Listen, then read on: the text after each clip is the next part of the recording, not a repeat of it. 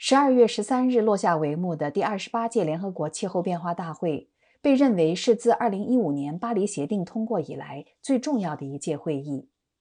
本届会议不仅完成了对气候行动的首次全球盘点，并且就制定转型脱离化石燃料的路线图达成了一致。而对于来自中国的青年气候倡导者许旺来说，这次会议同样意义非凡，因为这标志着。他与气候变化大会共同走过了十载，在与联合国新闻邹和义的对话中，许旺分享了这十年来他本人和广大青年群体在气候议程中的角色蜕变，以及对于推动实现气候目标的切身感悟。许旺你好，呃，我知道你刚刚是全程参与了这一次在迪拜举行的第二十八届联合国气候变化大会。可以说，你作为一个这样一个年度场合的一个常客，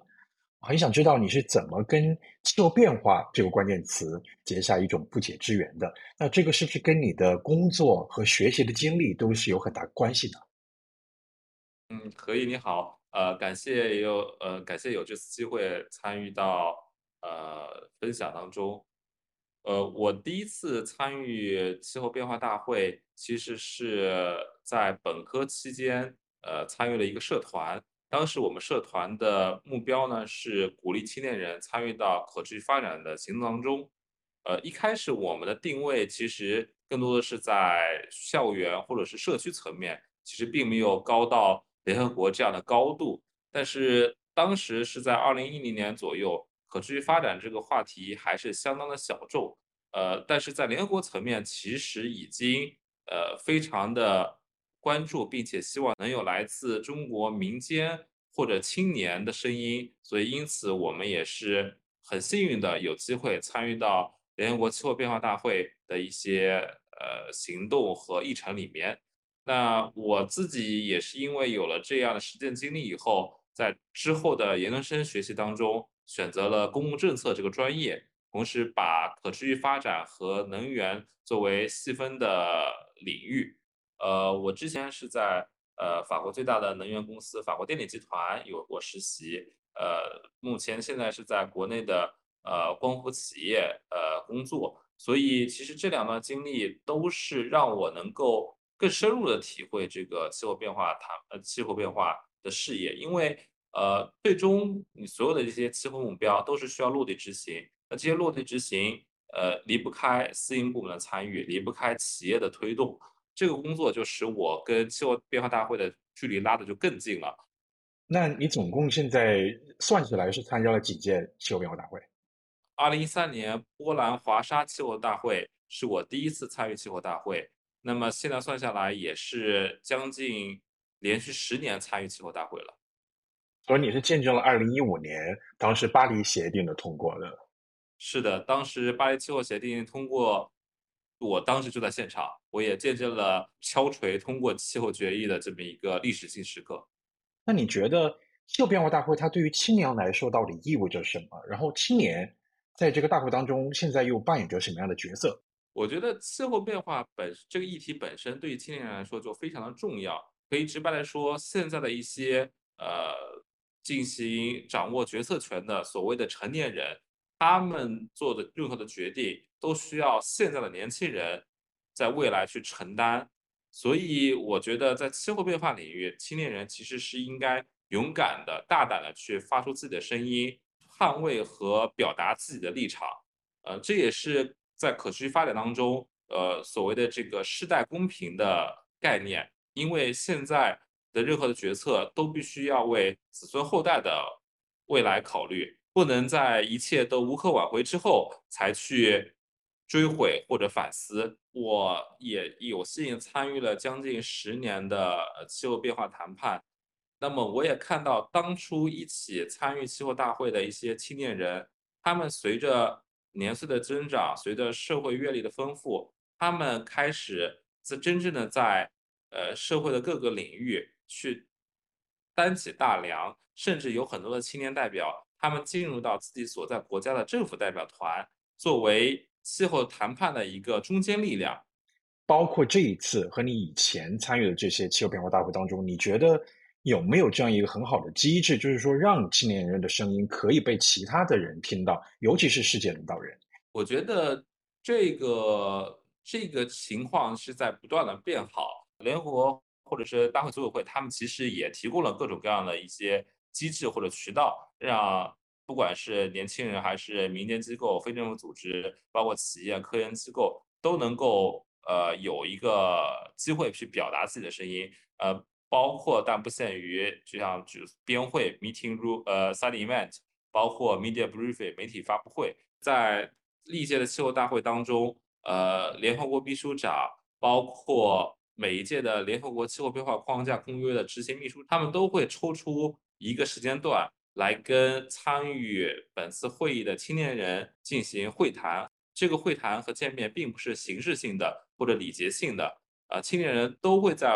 这个见面当中自由的、直率的提出大家的顾虑和呃对这个气候谈判的观点和态度。所以，联合国秘书长和组委会执秘，他们也会将青年人的声音传达给其他参会参与气候谈判的政府代表和媒体，告诉他们青年人的心声。前几年大家都在关注的 Greta 就是那个瑞典环保少女这个事情，其实呃现在大家已经习惯了青年参与，也真的认为青年的声音是一种力量啊，所以这绝对是一个好事。呃，但只不过说呃青年参与。当它不再是个新闻点的时候，可能它才会真正的被认真的去对待，而不是之前被一些媒体作为一个气候谈判当中的一个花边，作为一个背景板，而是成为一个呃主流叙事当中的一部分。那我还想知道，就是说更广泛的青年团体的话，他们是以怎样一种机制更好的融入到那个气候变化大会的议程当中呢？比如说像你的话，真正的主业是给光伏企业。呃工作那参加气候大会的话，是不是呃是在另外一种机制当中？比如说你是代表某一个呃非政府组织，还是怎样一个青年团体？我在大会期间参与的机构名称呢，叫做 Action Vidal pour le Monde Durable，简称 AVD。那么这是一个全球性的组织，它的目标呢就是鼓励全球范围的青年人能够参与到可持续发展行动当中。那我们在大会期间的话呢，主要是做了两方面的事情。第一方面呢，就是我们会召集并且培训呃优秀的青年人，他们在日常生活当中去实践呃气候行动，包括低碳减排的生活方式。呃，那么我们也希望把他们的好的案例和优秀的行动，能够在气候大会的现场进行分享，去。感召和影响更多呃感同身受的呃年轻人，或者是去影响其他的呃社会各界。那么第二方面，我们会积极参与类似 Youngo 这样，包括一些全球性的青年网络，与其他来自世界各地的青年参会者一起，作为青年群体代表，在这个气候谈判当中去捍卫和表达青年的立场。那据你的这种观察和了解，包括与全球各地青年的交流，你觉得，呃，青年群体对于这一届大会，它最主要的诉求有哪些？然后，最终这个谈判结果，也就是我们所说的这个阿联酋共识，有没有真正的去满足这些诉求？呃，我觉得首先青年群体它也并不是铁板一块啊，就是所有的青年人他们的呃目标和要求完全一样。本质来说，大家都是希望能够。整个大会更有雄心的去实现巴黎气候协定当中提出的呃一点五度控温控的目标。这次大会的谈判过程真的可以说是一波三折，也所有参会者的心情也是有起有伏。呃，这次大会也经历了加时的谈判，这也可见在大会最后阶段还是有许多的争议和呃。矛盾需要去协调和解决。那么，我觉得最终的谈判结果，呃，里面提到的推动可再生能源发展，以及首次明确在大会决议当中提到了脱离化石燃料的这个方向，应该说在某种程度上确实是符合了青年群体对于大会的期待。大会确立的大的目标，呃，一方面是会激励广大青年人在日常生活当中去呃践行低碳减排的这种生活方式。呃，另一方面，更重要的也是给整个社会传达了一个明确的信号，即能源转型终将实现，并且我相信会加速，特别是私人资本和私营部门在风能和太阳能等可再生能源方面的投资，而不是化石燃料的生产。这样也会为广大的青年人，呃，提供更多的机会，能够参与到能源转型的行动当中。那像对于你现在正在工作的这个行业，就是光伏产业来说的话，嗯，对它的意义有多大呢？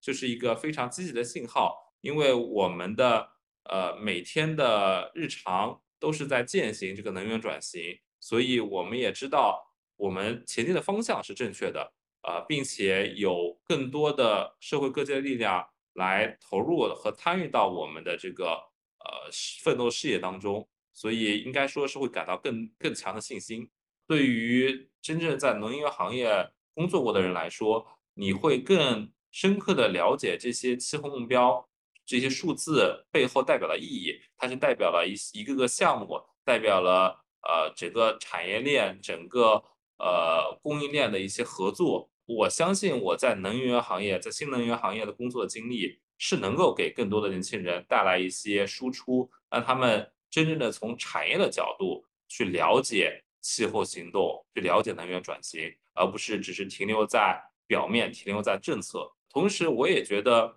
只有在气候大会这样子的一个呃偏政府层面的呃会议当中，我们能能够接触到其他国家的决策层，呃，从而更好的去推进光伏事业的发展。啊，否则如果只是跟我们的客户、跟我们这个商业上的伙伴进行合作，那永远不可能涉及到政策层面。那么像印度和东南亚，其实现在的光伏有非常大的发展潜力，呃，但是其中呢也面临一些制约，比如说印度他们有一些地方有一些政府的保护主义，或者说一些关税上面的壁垒和限制。那么我们也会与印度政府的。可再生能源部的官员进行会谈，想了解他们对于呃产业发展的一个规划，以及对于未来这种贸易壁垒呃方面的态度。其实我也是加入这个光伏企业才一年的时间，所以本身我进入这个行业还有一个很长的学习过程。但另一方面，经过这一年的这个气候大会，我也在思考，在未来的气候大会当中，或者说在平常的工作当中。怎么去把两者结合？你也经历了那么多次，就是大会的闭幕了。我不知道每一次在当大会闭幕的时候，给你有怎么样的一种感受啊？下一届气候变化大会，你是不是会继续的参与呢？每年的气候变化谈判，嗯，虽然说呃经历了二十八届，但是很多人还是会觉得谈判的进程非常的缓慢，不够有效率。但这个其实也是多边外交，包括联合国这样机制的一个。呃，一个无法避免的地方，因为你如何让将近两百个国家和缔约方都一致同意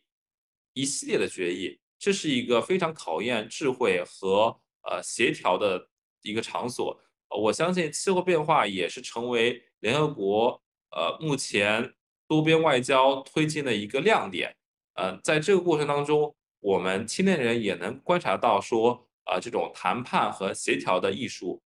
如果有机会的话，还是希望能够未来继续参与到气候变化大会当中。呃，那么具体的计划呢，也在规划当中。但是初步的想法就是希望能够去进一步的打造一个呃青年人的呃活动场所，在大会期间去凝聚青年人的力量，以一个共同的青年的声音和形象。去向其他的社会各界表达我们的呼声和我们的愿景。像你这样的，就是来自中国的青年，呃，在这些全球性质的青年团体或者说 NGO 当中，他所占的比重大不大？你有没有一种想法，就是说，嗯，去激励更多的中国青年人加入到气候行动，或者说更多与全球挑战相关的这些议题当中？我觉得，呃，中国青年人的参与。应该说，目前是一个在不断向好的一个发展趋势，因为我们国内其实呃，对于呃三零六零的目标，其实也有呃社会各界各方面的参与，其中就有很大的一块就是呃教育以及高校科研的力量。那么我们也看到越来越多的呃高校其实有成立专门的环境学院，或者说气候相关的专业。那么其中的年轻人，他们就是呃参与气候谈判，包括。参与能源转型当中的生力军，所以在这方面，我觉得中国是有大量的青年人，他们感兴趣，也关注这个是这个气候变化这个议题。那么，只不过说在参与的渠道当中，呃，需要呃能够有更多的机会，这也是我们希望在我们在努力的方向。然后，我也可以分享一个小的例子，就是大概在二零一六年左右。呃，我曾经组织的一个青年代表团当中的一个年轻人，他其实是一个学国际关系的学生，所以他参与这个气候变化大会，更多的是冲着联合国、冲着国际关系、冲着多边外交这么一些标签。但实际上，等他真正参与到气候大会以后，他真的被气候变化或者说可持续发展这个议题所所吸引，所以他在他的研究生学习当中。就是学习了能源环境政策，并且在毕业以后也真正的进入到一家啊环境研究去从事这个环境教育和气候变化推广的工作当中，所以我也是非常的高兴和荣幸，就是感到自己的一些行动，呃，能够真正的影响到一些年轻人，所以我们也希望呃持续的去推动中国青年人参与到。啊，气候变化和可持续发展的行动当中去。以上是来自中国的青年气候倡导者许旺接受联合国新闻邹和义的采访。